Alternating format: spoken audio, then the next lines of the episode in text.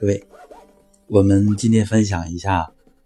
关于嗔气对经络方面的作用。经络是我们养生的一个重中之重，所以说各家呢对经络的重视程度是非常之高的。传统的道家、医家、武功家，其实都是非常重视经络的。那么我们嗔气对经络有哪些作用呢？首先，非常直接的，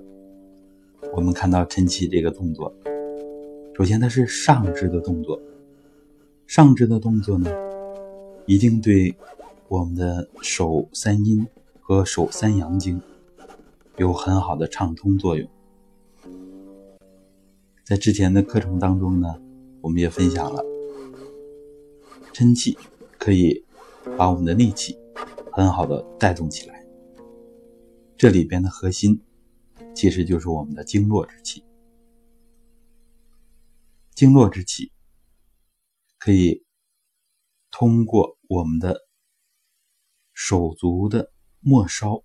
以前我们也强调过，通过这个地方与外界进行衔接，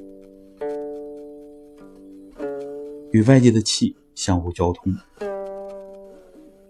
那么我们抻气的重点要求五指自然分开，指尖回翘。其实重点就要练我们的末梢。我们在经络养生那里强调过，练我们的末梢是畅通经络的一个非常高妙的方法，也是最高效的一个方法。在抻气，我们首先感觉到，当然是动作做的合度了，感觉到手指尖。一冲一冲，酥酥的，有的像一股一股的水流一样，气流一样，冲击手指的尖端。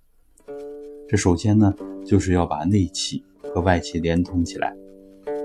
其实我们的经络通过井穴，经络的末梢，要跟外界的气进行交换，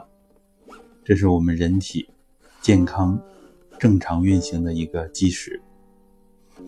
那么抻气首先就要畅通我们的肢端，就是我们十个手指。当然呢，这不只是井穴，也包括我们的十宣穴，包括我们经络在指端的这个转换，也帮助我们上肢的经络它进行环转交通，这是对上肢经络的作用。然后呢，我们注意手这一侧之后，我们再注意肩这一侧。这一侧呢非常不得了，因为我们想一下，我们人体十二正经都要经过我们的肩部、我们的头部，还有两肩之间、两肩下面、胸背。啊，这个地方，这都是我们经络主要经过的一个地方，尤其是我们背部的这个大椎穴、手足三阳，这六条经络的气都要连到这个地方。所以呢，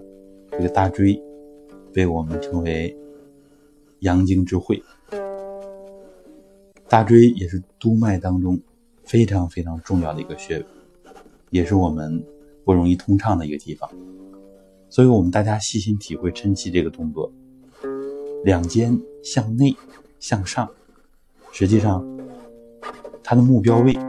大椎是一个核心。我们上一次分享的是膏肓穴，膏肓呢在两个肩胛中间那个地方，而我们这次重点的要分享一下大椎穴。大椎穴这个地方，我们把它畅通之后，我们的阳经，尤其是我们的督脉，就能更好的畅通运行，我们的阳气就能更好的生发起来，升到头顶，然后与我们的任脉相汇合。所以这个抻气的动作，我们看起来非常简单，初学者呢做起来，有的人比较滑稽。因为呢，我们肩胛好多人不会动，有的人就把头动起来啊，有的人做的比较机械啊，那个视频呢，别人看起来呢也很搞笑，但实际上这个动作呢，慢慢深入的去练习，熟练了之后，就能把它做的合度，而能更好的畅通我们的经络。刚才强调了是对督脉的一个作用，对大椎穴的一个作用，我们简单的这么跟大家分享。然后呢，就是对膀胱经。膀胱经呢，在督脉的两侧。膀胱经在督脉两侧呢，有两条分支，这个地方非常重要。我们上次分享的膏肓啊，在一个分支，在。我们这个督脉旁开三寸，旁开一寸五这个地方，其实有我们的肺腧，第三椎旁开，第五椎旁开呢是我们心腧，第七椎呢是我们的膈腧，心、肺和膈，这都是非常重要的腧穴。而我们这个膈腧，它又是我们的八会穴之一，是我们的血会。血会膈腧，所以呢，《难经》里边记载，它对我们周身的这个血分的气都是有很好的一个调整作用。这就是我们反复强调的整体观。然后第一椎旁开的呢，大柱穴，这是我们的骨会。所以骨头的问题、血液的问题、心、肺、膈，膈也是。我们非常非常重要的一个部分，西医里呢对它有一定的认识，但是重视程度远远不如我们传统文化、我们的传统医学、道家的养生等等。关于膈呢，以后我们会有专题的讲座。对于这几个穴位的调整，这其实就不只关乎我们的局部，更关乎于我们全身。因为五脏的都连接周身，经络络脉更是连接周身啊，这是我们讲的这个部分的作用。然后呢，就是奇经八脉，我们刚才讲了督脉和任脉，还有呢，就是阳维脉、阴维脉、阳跷脉、阴跷脉，都要经过胸背肩颈项，尤其是我们脖子这个位置。古称呢咽喉要道，脖子颈项这个地方，其实我们现代人呢有很多亚健康的状态，其实也是这个地方，确实是我们经络非常重要的一个转输的地方。所以呢，以前讲的中脉、道家，还有密宗啊、瑜伽，他们呢。都很重视这个喉部、开喉结，甚至于把这个地方称作喉部啊，喉轮，这是中脉七轮之一，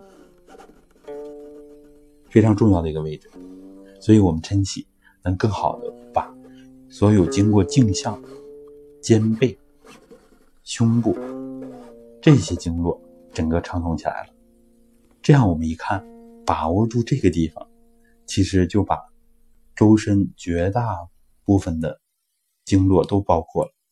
这里包括我们的十二正经，包括奇经八脉当中的六条脉啊，除了我们的冲脉距离的稍远一点，那其实呢距离也不是太远。然后就是带脉，带脉虽然距离远，但是实际上我们两个手掌根与肚脐等高，实际上这个地方也在。呼应着我们的带脉，当然呢，大家可以认为呢，它是稍稍的有一点牵强，